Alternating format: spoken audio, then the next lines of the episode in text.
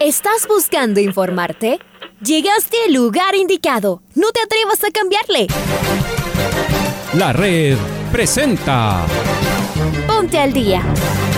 Información deportiva al instante sobre la actualidad de los equipos ecuatorianos muchos goles y el drama que tanto disfrutamos. Los albos se pusieron en ventaja con doblete de Adolfo Muñoz. La Libertadores Femenina cuenta con sus 16 equipos. Con la conducción de los periodistas de la red, Raúl el Profe Chávez y Andrés del Pichón Villamarín. Mucha información que contarles aquí en 102.1 FM. El microciclo de las... Amigos, amigas, hola, hola, ¿qué tal? ¿Cómo les va? ¿Cómo están? Tengan ustedes de muy, pero muy buenos días. Feliz inicio de esta corta semana y bienvenido el mes de marzo, ¿no? Hoy día 2 de marzo del 2022 arrancamos con todo esta audición deportiva en el micrófono de la red, el primer programa de los 102.1 FM de la red en este día eh, eh, miércoles, perdón, eh, miércoles saliendo de feriado, arrancando el tercer mes del año 2022. Te saluda Andrés Vinamarín Espinel, estamos junto a Raúl Chávez, quien va a saludar, y en la producción, en Control Master, se encuentra en esta semana el señor Leonardo Durán. ¿Cómo te va, Raúl? Bienvenido. ¿Qué tal Andrés? ¿Qué tal amigos, amigas? Un fuerte abrazo para todos ustedes. Bienvenidas, bienvenidos al Noticiero del Día en su primera edición. De inmediato arrancamos con los titulares. Universidad Católica busca su clasificación a la fase 3 de esta tarde frente al Bolívar. El portero segundo Alejandro Castillo dirigirá a Barcelona en Lima esta noche. Y Jorge Célico fue presentado finalmente como nuevo director técnico del Barcelona.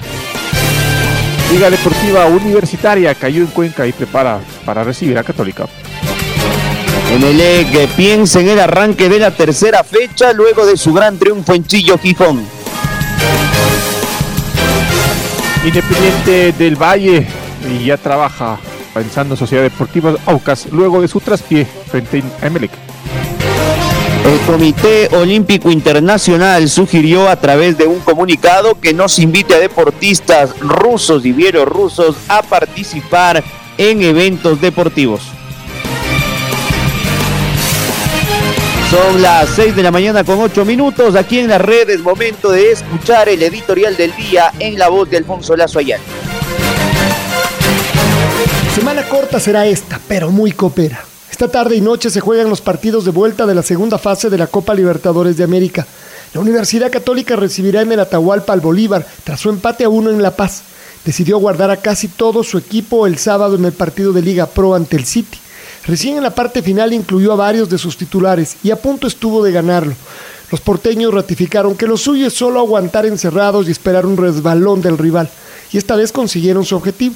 La Católica tendrá a su equipo casi completo, pues Lisandro Alzugaray no estará por un problema muscular sufrido en el partido de ida de Copa. Hoy habrá que trabajar el cotejo con paciencia. Los bolivianos demostraron que tienen un par de jugadores brasileños peligrosos. Seguramente veremos a un Ismael Díaz cada vez más adaptado. El partido de hoy condiciona no solo conseguir en la Libertadores, sino, en el peor de los casos, poder jugar la fase de grupos de la Sudamericana. Indime, en cambio, jugará el cuadro canario luego de su clara victoria en el Estadio Banco Pichincha por 2 a 0 ante el Universitario. Tuvo un ida y vuelta en pocos días. Le ganó al equipo peruano, pero se quedó sin su técnico Fabián Bustos. Y luego de despedirlo, presentó a su flamante entrenador, otro argentino, Jorge Célico. El miércoles dirigirá, sin embargo, Alejandro Castillo, quien era parte del cuerpo técnico anterior. Pero en Perú estará el nuevo estratega. Los toreros están cerquita de acceder a la tercera fase de la Libertadores. Veremos si la transición se realiza rápida y exitosamente. Cambia no solo el nombre en la dirección técnica, sino de filosofía futbolera. Jorge es un técnico ofensivo, que toma riesgos y que hace que su equipo sea entretenido para ver. Fabián es mucho más conservador y nunca deslumbró, pero es innegable que los resultados obtenidos lo pusieron en la historia del club. Y el fútbol no espera. Hoy se juega el cierre de la segunda etapa de la Copa Libertadores para los dos equipos ecuatorianos en carrera. La emoción y drama una vez más estarán garantizados en los 102.1 y en nuestros canales virtuales de Facebook y YouTube. Hoy emoción, rigor y precisión en los relatos de la red, la radio, que siempre está. Y arrancamos justamente con la Universidad Católica de Quito. El equipo camarata se entrena sin ningún inconveniente, quedó concentrado la noche de ayer y espera, tras el 1 a 1 en el estadio Hernando Siles de La Paz, conseguir en el Atahualpa su clasificación esta tarde para la tercera fecha de la Copa Libertadores de América que se la empezará a jugar la semana que viene. Vamos con Maite Montalvo, está del otro lado, ella nos amplía la información del elenco de Rondelli. ¿Cómo te va Maite? Bienvenida. ¿Qué tal Andrés y Raúl? Un fuerte abrazo para ustedes. Continuamos con más información. El día de hoy los equipos ecuatorianos, tanto el Barcelona como la Católica, van a tener actividad en el partido de vuelta válido por la fase 2 de la Copa Libertadores. La Católica recibe en el Estadio Olímpico Atahualpa a Bolívar de La Paz en el encuentro de vuelta que va a ser esta tarde en la ciudad de Quito. La victoria será el último y el único resultado que podrá dar a uno u otro equipo estar en la tercera fase previa del torneo, aunque si hay un empate en el tiempo tiempo regular, la definición va a ser por penales. Entre las novedades del equipo de Miguel Rondelli, prácticamente la única baja por el momento confirmada es la de Lisandro Alzugaray. Sabemos que su lesión es un tanto complicada y que no iba a estar a punto al 100% para este encuentro y el resto del equipo estaría siendo considerado, como es el caso del goleador Ismael Díaz, en quienes todos estarán poniendo su fichita para que pueda anotar el gol que le dé a la Católica eh, su pase en la siguiente ronda, al igual que Cristian Martínez Borja. En el actual torneo, compañeros, el equipo Camarata, como también es conocido, la Universidad Católica, ganó 2 a 1 en su visita al Mushugruna y empató de local 1 a 1 frente al Guayaquil City el pasado fin de semana. Y en cuanto al equipo rival, el Bolívar viajó justamente el día lunes rumbo a la ciudad de Quito, ya se encuentran desde el día de ayer ellos concentrados y en el torneo nacional vienen también con una buena racha. De hecho, vienen de golear 3 a 0 a Always Ready. Así que va a ser un partido complicado, bastante eh, disputado en mitad de cancha y obviamente el quien logre llevarse la victoria será el vencedor a la siguiente fase, fase 3 y si llegan a pasar esa fase podrán estar en la fase de grupos compañeros. Solo con ustedes con más novedades, apoyando a los equipos equipos ecuatorianos también que una transmisión de la red. Gracias, gracias Maite por tu información. Y segundo, Alejandro Castillo, el asistente del ex entrenador Fabián Bustos, estará en el banquillo de suplentes como director técnico encargado para dirigir a Barcelona el día de hoy en Lima, en el juego de revancha de la Copa Libertadores ante Universitario de Deportes. Jorge Celico, el flamante entrenador de los Canarios, viajó y está con la delegación en Perú. Estamos con Carlos Edwin Salas, que nos va a ampliar la información. Chaca, ¿cómo estás? Gracias, compañeros, amigos, ¿qué tal? Un gusto, saludos cordiales. Segundo, Alejandro Castillo, el mortero, será el técnico encargado de dirigir a Barcelona en el partido de revancha de la Copa Libertadores de América en Lima, Perú, ante el Universitario. El cuadro canario ultima los detalles para la revancha por la Comebol Libertadores ante el Universitario de Perú en el Estadio Nacional de Lima. El entrenador argentino Jorge Célico viajó a Lima este primero de marzo del 2022, un día después de que lo hiciera la, delegación de Barcelona con sus nuevos dirigidos. No estará en el partido del 2 de marzo ante Universitario por la Libertadores. Por el poco tiempo de trabajo y su no habilitación, Célico verá el juego desde las gradas en el Estadio Nacional de Lima. Los encargados de dirigir al equipo amarillo serán Segundo Castillo y Jonathan Mejía, quienes formaron parte del cuerpo técnico de Fabián Bustos y ahora estarán ligados al equipo de trabajo de Jorge Célico. Continuamos con más en el Noticiero al Día. Muy bien, eh, Chata, vamos con eh, Barcelona, es de noticia el ídolo del astillero que juega esta noche en Lima, pero esta jornada de feriado se produjo la presentación de Jorge Célico y su presidente Carlos Alejandro Alfaro Moreno decía lo siguiente, entusiasmado con lo que se ha denominado la era Célico en Barcelona. Es el momento ideal, oportuno para que Jorge le dé su toque personal junto a su cuerpo técnico de cómo visualiza este Barcelona. Hablamos mucho de un proyecto no solamente encaminado hacia el equipo profesional, sino un proyecto integral eh, que va de la mano con nuestras formativas en identidad de juego, eh, en seguir promoviendo nuevos jugadores y un trabajo de scouting permanente.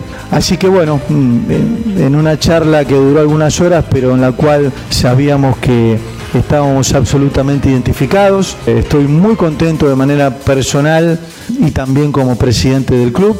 Sabemos que es una opción extraordinaria. Nos va a unir un vínculo hasta diciembre del 2023.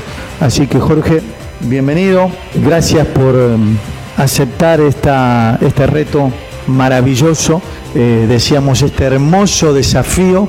Sí agregarles que eh, a cargo está el profesor Jonathan Mejía eh, y Alejandro Segundo Castillo como asistente para este partido del miércoles. Ellos ya han sido habilitados por Conmebol para tener nuestra referencia en cancha, pero Jorge junto a su asistente Cristian Gómez van a viajar el día de mañana en vuelo comercial, primero van a solucionar unos temas personales y el día de mañana se van a incorporar a la delegación para eh, estar todo eh, organizado y preparado para este día miércoles que tenemos un partido crucial.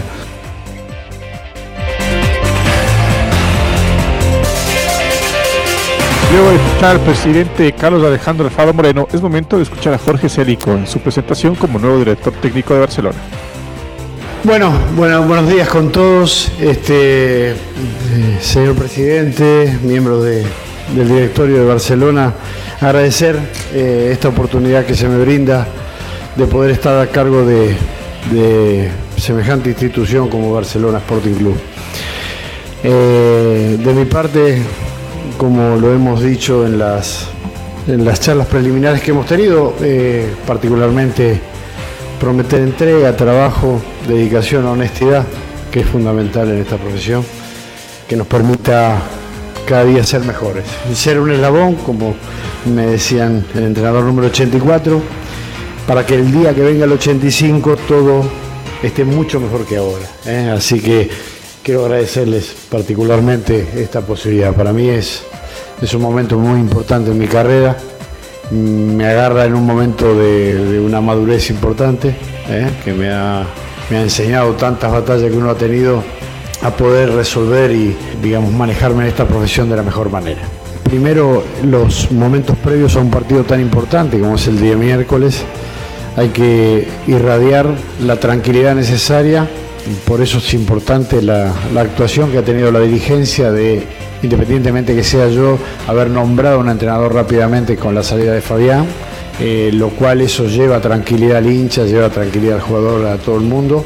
Este, me parece en este momento lo más importante. Y usted se refería al armado del plantel, yo quiero dejar bien claro porque particularmente noto que siempre ocurre cuando hay un cambio de entrenador, cuando uno toma la decisión de comandar un equipo o una institución, este, esa decisión va atada al plantel que uno tiene, ¿no? O sea, uno no debe escudarse detrás de la no posibilidad del armado del plantel.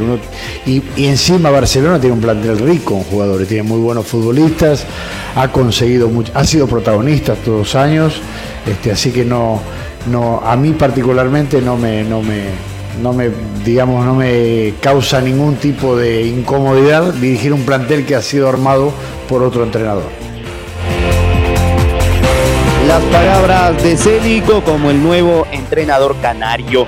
Vamos ahora con Liga Deportiva Universitaria. Durísimo traspié en la segunda fecha en la ciudad de Cuenca y semana caliente pensando en el día sábado el recibir a la Universidad Católica en el Rodrigo Paz Delgado. Eh, está el Pato Javier Díaz ya del otro lado. Lo saludo a Patricio. Bienvenido. Amigos, amigos de Noticiero del Día, ¿cómo están?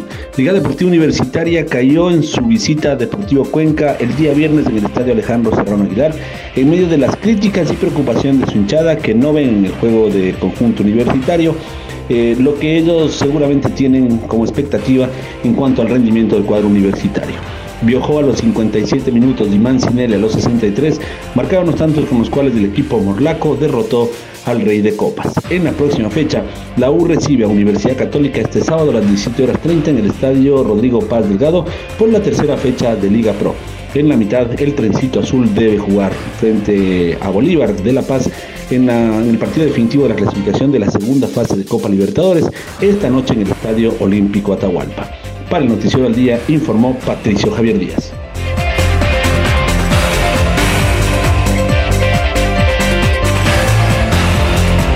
Gracias, Gracias, Pato, por tu informe. Y es momento de escuchar a Ismael Rescalo, el director técnico de Melec, que es el puntero del campeonato.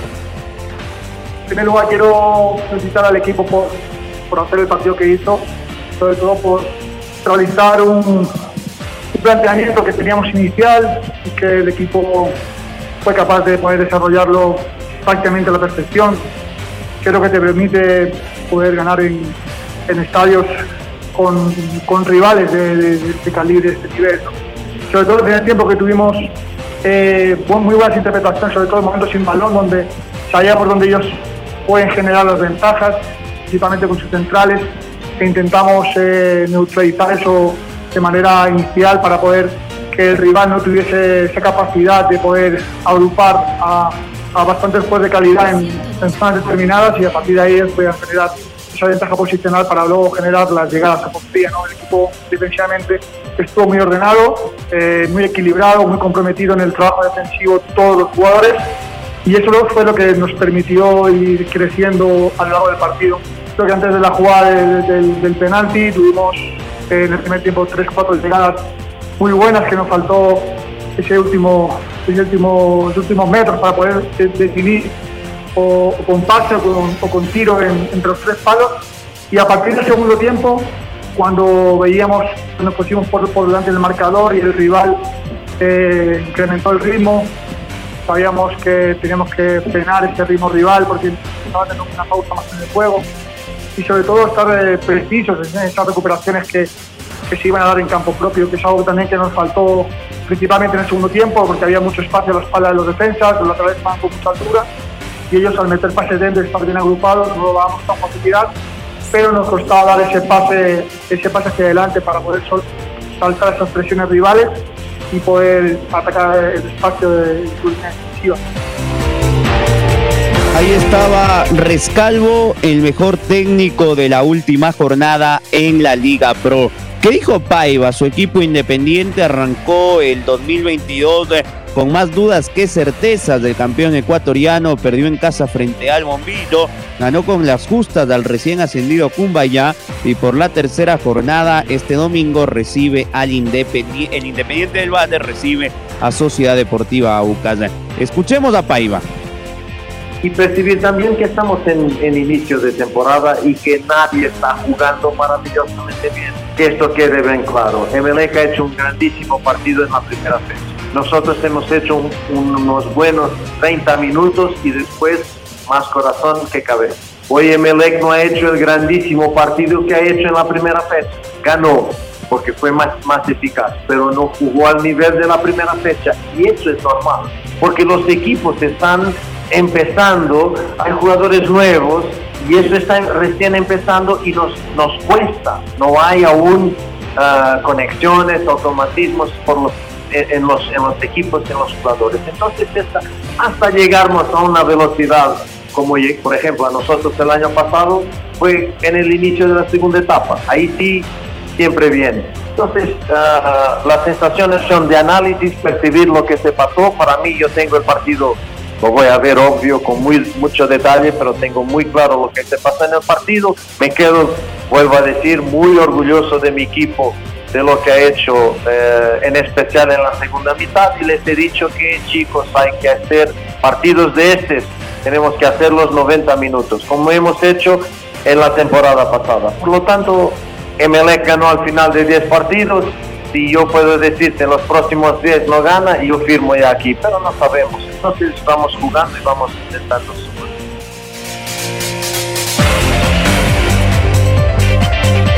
El Comité Olímpico Internacional sugirió a través de un comunicado que no se invite a deportistas rusos y bielorrusos a participar en eventos deportivos internacionales, al considerar que las acciones de Rusia han impedido que los deportistas ucranianos desarrollen su actividad con normalidad.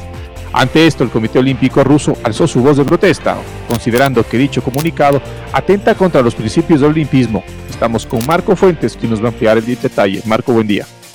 ¿Qué tal Andrés? Raúl, amigos amigas, eh, qué gusto saludar con ustedes a esta hora a través eh, de la red. En efecto, la Comisión Ejecutiva del Comité Olímpico Internacional recomendó que no se invite a deportistas rusos y bielorrusos a competiciones internacionales oficiales tras la invasión rusa en Ucrania señalando que son muchos los deportistas ucranianos que se han visto impedidos de competir debido al ataque de las tropas eh, rusas contra su país. La Comisión Ejecutiva del COI, a través de un comunicado oficial, recomendó a las federaciones internacionales deportivas y a los organizadores de manifestaciones deportivas no invitar o no permitir la participación de deportistas y representantes oficiales rusos y bielorrusos en competencias de corte internacional si es que la iniciativa del Comité Olímpico Internacional recibe un apoyo masivo por las federaciones internacionales, Rusia se uniría a Yugoslavia y a Sudáfrica en el apartheid como los eh, países que en la historia han sido separados del deporte internacional. Además, como una medida simbólica, el ECOI anunció a través de este mismo comunicado el retiro de la orden olímpica al presidente ruso Vladimir Putin y mantiene como recomendación no organizar competencia alguna en territorio ruso. Ante esto, Stanislav Pozniakov, presidente del Comité Olímpico Ruso, estimó en un comunicado que la decisión del COI va en contra de la reglamentación y la Carta Olímpica, en primer lugar considerando el espíritu del movimiento olímpico que tiene por vocación unir y no dividir, sobre todo cuando se trata de deportistas o de igualdad de los participantes en el movimiento olímpico. Esto es lo que les eh, podemos informar a esta hora a través de la red. Les invitamos a que sigan en sintonía. Nosotros nos reencontramos más adelante. Un abrazo grande. Otro abrazo, Marquito. Vamos con el gol del recuerdo en la parte final de este noticiero. El gol del recuerdo. El 2 de marzo del 2021, Universidad Católica recibió a Liverpool de Uruguay por el partido de vuelta de la primera fase de la Copa Libertadores. Los camaratas impusieron 3 a 0. Recordemos el segundo tanto del trencito, obra de Walter Chalá con relatos de Alfonso Lazo Ayala y comentarios del Pato Granja se viene por izquierda otra vez el trencito azul y es Facundo Martínez y que se queda con el balón. Los uruguayos no quieren saber nada de cruzar hacia el otro lado del terreno de juego. Guillermo de los Santos al Chugaray, ahí está Lisandro, lo tocó abajo Cándido, tiro libre que favorece al cuadro ecuatoriano de una. ¡Al Chugaray,